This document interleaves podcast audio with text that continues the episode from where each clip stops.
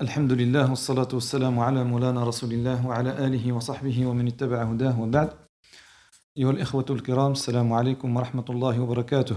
حيي الإخوة الحاضرين معنا كما أحيي الإخوة والأخوات الذين سيتابعون أو سيشاهدون هذا البث عبر الصفحة يعني صفحة مسجد الإنابة عبر وصل يعني وسائل التواصل المعروفة والمختلفة. Donc je tenais tout d'abord à saluer les personnes présentes, mais également les personnes qui, par la suite, soit verront en direct ou verront cet, cet enregistrement, inshallah ta'ala, sur la page Facebook de la mosquée Al-Inaba. فقط طبعا أذكر بأن المكان نقول الإخوة الحاضرين طبعا الإخوة حاضرين مع احترام تام للإجراءات المعمول المعمول يعني بها من حيث تحديد العدد والتباعد إلى آخره حتى يقال أن حتى لا يقال أن مسجد الإنابة يستقبل المصلين في فوضى ولا لا يحترم يعني التدابير الاحترازيه المعمول بها. Donc j'insiste sur le fait que bien sûr lorsque je salue les personnes présentes elles sont bien sûr présentes dans le strict respect des règles sanitaires en vigueur.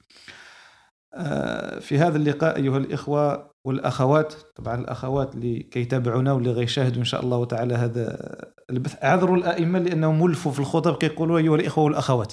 فالأخوات إن شاء الله يتابعونا وهن في بيوتهن نسأل الله سبحانه وتعالى أن يبارك في الجميع.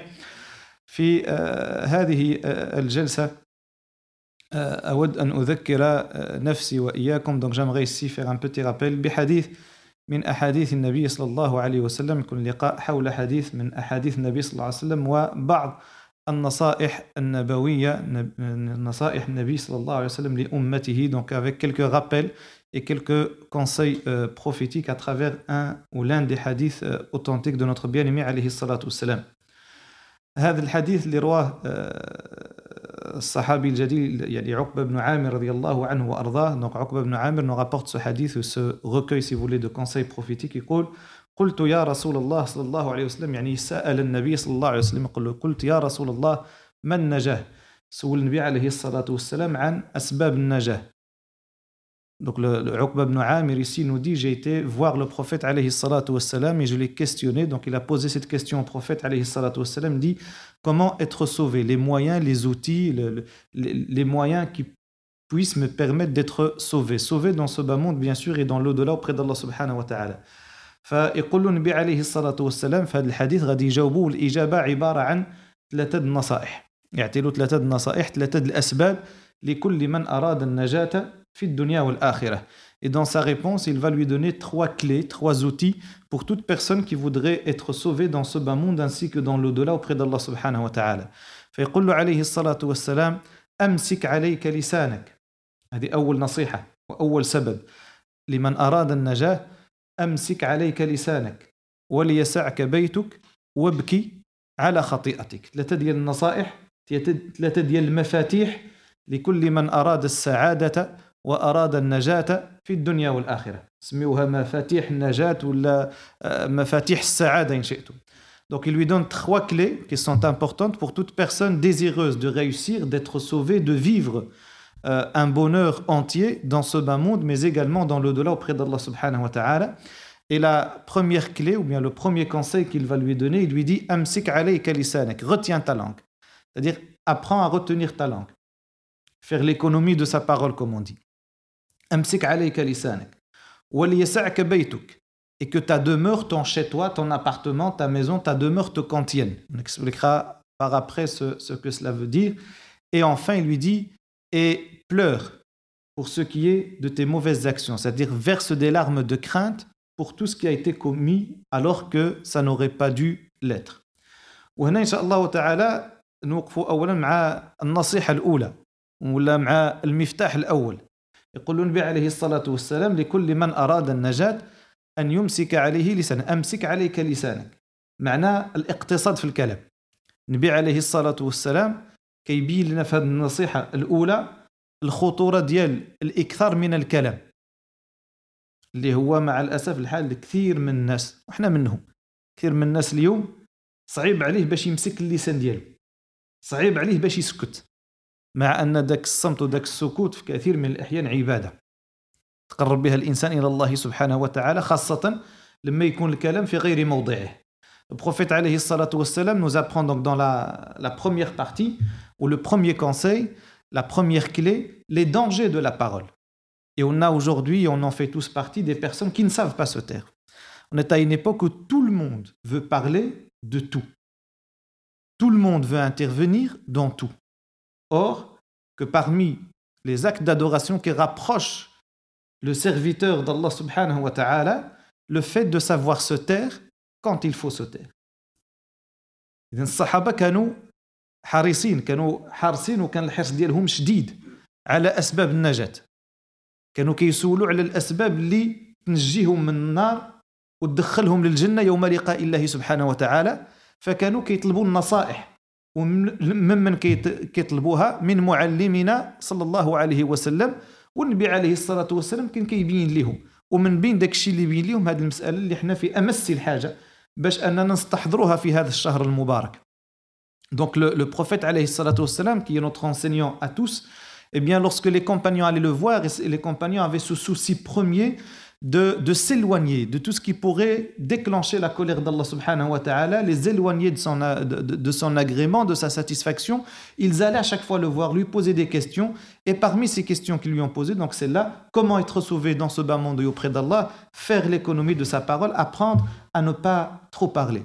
علاش النبي عليه الصلاة والسلام كينهانا على الإكثار من الكلام خاصة كيف كل ذاك الكلام اللي ما فيه نفع pourquoi est-ce que le prophète والسلام, nous interdit ou bien nous donne ce premier conseil d'éviter de trop parler لأن كثرة الكلام فيه أضرار كثيرة parce que le fait de trop parler mène à des catastrophes comme on dit et le fait de trop parler a des conséquences parfois qui sont lourdes à supporter pour les serviteurs que ce soit dans ce bas monde ou dans le delà لأن كثرة الكلام ذاك الكلام اللي غتقولوا عنده عواقب ممكن تعود عليك بالضرر في هذه الحياة الدنيا وكذلك يوم القيامة يوم لقاء الله سبحانه وتعالى. ومن بين هذه الأضرار اللي كنعرفوها وذكرنا بها النبي عليه الصلاة والسلام قال لا يزال لسانك رطبا بذكر الله. وفي المقابل العكس الكثرة كثرة الكلام إكثار من الكلام في غير ذكر الله سبحانه وتعالى سبب من أسباب العكس سبب من أسباب قسوة القلب. Le prophète alayhi salatu wassalam, pour nous montrer l'un des dangers majeurs du fait de trop parler, il nous dit dans un hadith, eh bien, ta langue ne cesse d'être douce, vivante, hein, avec l'évocation d'Allah subhanahu wa ta'ala. Au plus on évoque Allah azza wa au plus le cœur va vivre et revivre et augmenter et intensifier euh, la proximité avec Allah subhanahu wa ta'ala. Contrairement à cela, au plus on parle pour ne rien dire, au plus cela durcit le cœur. Et c'est pour ça que le prophète والسلام, nous dit dans ce premier conseil, évitez de trop parler. Pourquoi Parce que cela mène à durcir le cœur. Et un cœur dur, c'est un cœur qui est loin d'Allah subhanahu wa ta'ala. Al-qalb al-qasi, بعيد على الله سبحانه وتعالى. القلب القاسي بعيد على النبي عليه الصلاة والسلام. يقول رسول الله صلى الله عليه وسلم كما في حديث عبد الله بن عمرو رضي الله عنهما النبي صلى الله عليه وسلم يقول سمعت رسول الله صلى الله عليه وسلم يقول لا تكثر الكلام بغير ذكر الله. بغيتي تهضر هضر بشي حاجة مزيانة ذكر الله سبحانه وتعالى قدم شي نصيحة قل شي حاجة فيها نفع. لا تكثر الكلام بغير ذكر الله فإن كثرة الكلام بغير ذكر الله قسوة للقلب. كثرة الكلام القيل والقال بلا نفع بلا فايدة كيف كنقولوا؟ قسوة للقلب. ثم يقول النبي عليه الصلاة والسلام وإن أبعد القلوب من الله القلب القاسي. أبعد القلوب من الله القلب القاسي والعياذ بالله. بغيتي القلب ديالك ما يكونش قاسي. أكثر من ذكر الله. وبعد من القيل والقال وقلل من الكلام ولا تتكلم إلا فيما فيه رضا الله سبحانه وتعالى. Prophète عليه الصلاة والسلام ce, dans ce hadith Il lui dit ne parlez pas trop sans évoquer Allah subhanahu wa ta'ala. C'est-à-dire que normalement, là on doit utiliser le plus notre langue, c'est dans l'évocation. Le fait de parler d'Allah, d'évoquer Allah subhanahu wa ta'ala. Ne parlez pas trop sans l'évocation d'Allah subhanahu wa ta'ala. Pourquoi? Parce que le fait de trop parler durcit le cœur. Et il nous dit à la fin, et il n'y a pas de, de cœur aussi éloigné d'Allah subhanahu wa ta'ala qu'un cœur qui est dur. Donc tu veux avoir un cœur proche d'Allah, donc tu veux être proche d'Allah subhanahu wa ta'ala, ne parle pas trop. Apprends à économiser ta parole, à économiser les mots et à ne les prononcer que lorsqu'ils sont utiles. بغيتي تقرب من الله سبحانه وتعالى اقتصد في الكلام اقتصد في الكلام واذا بغيتي تتكلم ما تتكلم الا بشي حاجة اللي فيها نفع ولا بشي حاجة اللي هي مزيانه ثم كذلك لأن كثره الكلام تبغض الانسان إلى النبي صلى الله عليه وسلم النبي عليه الصلاه والسلام ما كيحبش الانسان اللي كيهضر بزاف اللي دائما كيهضر وبعض الناس هيدا بليد ما يقدرش يسكت. يقولها مزيانة ولا خايبة المهم يهضر. يتكلم. لو بروفيت عليه الصلاة والسلام نام با لي بيرسون كي بارل ترو Il lui-même, alayhi salatu wasalam, ne parlait pas trop. Lorsqu'il intervenait, ce n'était pas pour dire n'importe quoi, sallallahu alayhi wa sallam, et il est notre modèle à suivre. Donc les personnes qui parlent trop sont loin d'Allah subhanahu wa ta'ala, comme on l'a dit, mais en plus, elles ne sont pas euh, aimées par le prophète alayhi salatu wasalam, et elles l'éloignent, ils sont éloignés du prophète alayhi salatu wasalam au jour de sa euh, rencontre. Et sallallahu alayhi wa sallam, إن من أحبكم إلي وأقربكم مني مجلسا يوم القيامة أحاسنكم اخلاقه بغيتي تقرب من النبي عليه الصلاه والسلام تكون قريب منه وصلى الله سبحانه وتعالى يجعلنا كاملين قرب من النبي عليه الصلاه والسلام يوم القيامه حسن الخلق ديالك وهذه مدرسه الاخلاق les plus proches d'entre vous, les plus proches, enfin d'entre vous, ceux qui seront le, les plus proches de moi, dit le prophète alayhi au jour de la résurrection, ce sont ceux qui ont le meilleur comportement. Et c'est l'une des choses à faire. Nous sommes dans l'école, si vous voulez, du, du comportement, l'école du ramadan, c'est ce qui nous permet d'améliorer notre comportement au quotidien pour que, à défaut d'être parfait, de corriger le maximum de ce que nous pouvons corriger. يقول النبي عليه الصلاة والسلام إذن إن من أحبكم إلي وأقربكم مني مجلسا يوم القيامة أحاسنكم أخلاقا ثم يقول عليه الصلاة والسلام وإن من أبغضكم إلي الناس اللي ما كنبغيهمش ما عنديش معاهم بزاف غيكونوا بعاد من النبي عليه الصلاة والسلام الأولى أحبكم الخلق الأحسن الحسن والثاني وإن من أبغضكم إلي وأبعدكم مني ها يوم القيامة الثرثارون. الناس اللي ها اللسان دايما آه، دايما خدام. والمتشدقون والمتفيهقون. قالوا الصحابة رضوان الله آه، رضوان الله عليهم يا رسول الله صلى الله عليه وسلم قد علمنا الثرثارين والمتشدقين فما المتفيهقون؟ قال عليه الصلاة والسلام المتكبرون. بغيتي تكون محبوب بغيتي تكون قريب اقتصد في الكلام. ما تكونش من الثرثارين. ما تكونش من الناس اللي كيتكلموا في أعراض الناس ويستهزئوا بالناس. ما تكونش من الناس اللي كيتكبروا على عباد الله وتكون قريب من النبي عليه الصلاة والسلام يوم القيامة. تكون في واحد المجلس من المجالس. بعض الناس كيصحاب لهم أن آه، القيمة الإنسان هو في كثرة الكلام. كيصحاب له إذا جلس في شي مجلس وبدا كيهضر واستأثر بالكلام راه هو الذكي راه هو فلان وفلان. لا راه العاقل هو اللي ما كيكون جالس كيسكت.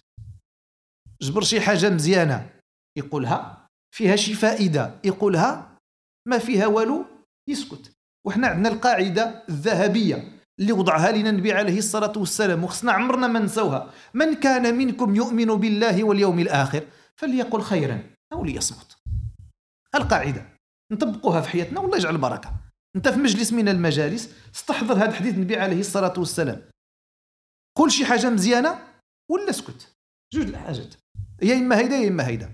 Prophète nous a donné une règle d'or après nous avoir rappelé qu'il déteste ceux d'entre sa communauté qui parlent trop pour ne rien dire, qui ne savent pas retenir leur langue, de ceux qui se vantent parfois avec leurs paroles ou qui se moquent des autres avec, à travers leurs paroles, etc.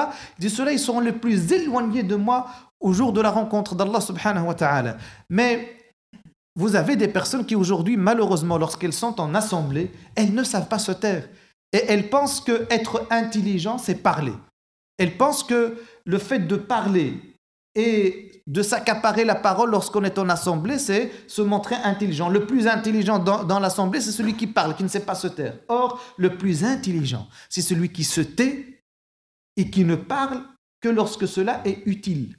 Et nous avons la règle d'or de notre bien-aimé qu'il ne faut jamais oublier, qu'il faut toujours avoir à l'esprit, celui qui d'entre vous croit en Allah et au jour dernier qu'ils disent du bien ou qu'ils se taisent. Nous avons deux, choses. Tu es en assemblée, tu es dans un groupe de personnes, eh bien tu veux parler et toujours à l'esprit ces deux choses. Si c'est un bien, dis-le. Si ce n'est rien d'utile, tais-toi. Qu'ils disent du bien ou qu'ils se taisent, et c'est la règle prophétique de notre bien-aimé alayhi salatu wassalam. في كثير من الأحيان وفي كثير من الدروس والمواعظ والخطب كنسمعوا كذلك الحديث على أهمية الاستقامة بعد التوبة والاستقامة إلى أن يلقى الإنسان ربه سبحانه وتعالى راه استقامتنا On parle souvent de droiture, de la persévérance, l'istiqam à la persévérance sur la voie d'Allah jusqu'à sa rencontre, etc. Combien de prêches, combien de conférences et ainsi de suite. Mais la droiture de l'être humain, c'est la droiture de sa langue. Tu veux emprunter la voie droite jusqu'à la rencontre d'Allah subhanahu wa ta'ala, maintiens ta langue droite. C'est-à-dire, essaye de faire en sorte que ta langue ne dise jamais rien de travers. Une langue droite, c'est un cœur droit, c'est un corps droit, jusqu'à la rencontre d'Allah subhanahu wa ta'ala.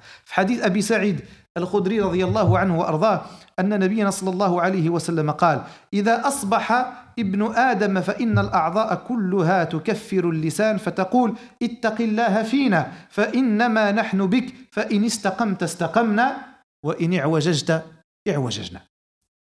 الأعضاء كلها كتبرى من هذا اللسان.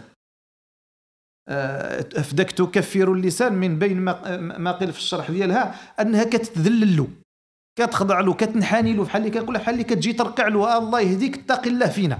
يعني كتذلل له كتقول خايفة كتقول له راه حنا إذا كنا غنمشيو نيشان راه أنت إذا كنت أنت مشيتي نيشان حنا معاك. يعني قلتيها مزيانة حنا معاك تدينا معاك. قلتيها خايبه تجرنا معاك راك إذا مشيتي أنت لجهنم غتدينا معاك. اتق الله فينا. راك ما انتش بوحدك. وهذه فيها واحد الإشارة نقولها بعض الأحيان قلتها بعض الإخوان ملي كيكون الانسان بعض الأحيان عنده شي في شي مجلس ولا عنده شي مسؤولية ولا كذا كيجي يتكلم. راه فكر في دوك اللي معاك غتجرهم راه اللسان مسؤولية ما انتش بوحدك. ما كتكون في مجلس ولا في مؤسسة كتمثل مؤسسة جهة معينة وكتجي تهضر باسم جماعة وتهضر باسم مؤسسة. راه بحال داك الجوارح اللي كيقولوا اللسان اتقي الله فينا حتى أنت اتقي الله في دوك اللي كتمثلهم. راك إذا مشيتي غتجرهم معك. راه اللسان هذا هو سبب المصائب. هذا الذي أوردني الموارد. هذا هو سبب سبب المصائب كلها. Donc dans ce حديث le prophète عليه الصلاة والسلام dit chaque jour chaque nouveau jour tous les membres du corps s'adressent à la langue et lui disent crains الله parce que nous faisons partie intégrante de toi Si toi tu es droit, on le sera. Si tu ne l'es pas, on le sera également. En d'autres termes, si tu dois demain aller en enfer parce que tu n'as pas été à la hauteur, tu vas nous entraîner avec, alors fais attention. Et je disais ici, pour un peu comparer, il en est de même pour la personne qui parfois est amenée dans un poste de responsabilité à parler au nom d'une assemblée, au nom d'une institution. Attention à ce que tu dis. Parce que ce que tu vas dire ne va pas entraîner uniquement ta propre responsabilité à toi, mais également celle de ceux que tu représentes. Donc ne dis pas n'importe quoi. La parole, c'est avant tout euh, une responsabilité. ويقول أنس بن مالك رضي الله عنه وأرضاه النبي صلى الله عليه وسلم قال لا يستقيم إيمان عبد حتى يستقيم قلبه ولا يستقيم قلبه حتى يستقيم لسانه La foi d'un serviteur, comme dit le prophète والسلام, ne sera jamais droite, complète, entière, jusqu'à ce que son cœur soit droit. Et son cœur ne sera jamais droit tant que sa langue ne l'est pas. Donc la langue, si vous voulez, est à l'origine de ce que nous voulons toujours avoir en termes de droiture, de persévérance sur la voie d'Allah subhanahu wa ta'ala jusqu'à la rencontre d'Allah. لا يستقيم إيمان عبد حتى يستقيم قلبه ولا يستقيم قلبه حتى يستقيم لسانه فإذا كان يعني الأمر كذلك الإنسان استقم اللسان ديالو والقلب ديالو إلى آخره. كان من علامات الإسلام أو علامات الإيمان ومن علامات كذلك حسن الإسلام كثرة الصمت وقلة الكلام. هذا هو الأصل في المسلم. ماشي كثرة الكلام وقلة الصمت. قلة الصمت وكثرة عفوا قلة الكلام وكثرة الصمت. Normalement le musulman ce qui doit le régir c'est parler très peu et se taire très longtemps. surtout encore une fois lorsqu'il s'agit de dire euh, tout et, et n'importe quoi وباش نعطيكم واحد النموذج وواحد المثل juste ici pour donner un, un modèle ou quelques, euh, quelques paroles ou quelques sagesses. Abu Darda, radiallahu anhu, arda, كيعطينا هكذا واحد النصيحة. Abu Darda nous dit ceci en guise de, de, de conseil. يقول: تعلموا الصمت كما تتعلمون الكلام. احنا كنتعلموا كيفاش نهضروا. كذلك خصنا نتعلموا كيفاش نسكتوا. نسكتوا في الوقت المناسب ونهضروا في الوقت المناسب. Abu Darda, il nous dit apprenez à vous taire comme vous apprenez à parler. Nous, malheureusement, dès notre jeune âge, on nous apprend qu'une chose, c'est à parler. on ne nous apprend pas à nous taire. Et qu'il y a des moments où il faut se taire. Donc apprenez à vous taire comme vous apprenez euh, à parler. يقول فإن الصمت حلم عظيم وكن إلى أن تسمع أحرص منك إلى أن تتكلم هذه مزيونة كن إلى أن تسمع أحرص منك إلى أن تتكلم إنسان بعد الحين حريص على الكلام خصو غير يهضر يقول شي حاجة لا يقول لك العكس ذاك الحرص اللي عندك على الكلام حوله كن حريص على أنك تسكت Il dit et cherchez à tout faire non pas pour parler mais pour taire. Vous avez des personnes qui sont prêtes parfois dans une assemblée lorsqu'on ne leur donne pas la parole etc à faire tout pour avoir l'occasion de parler.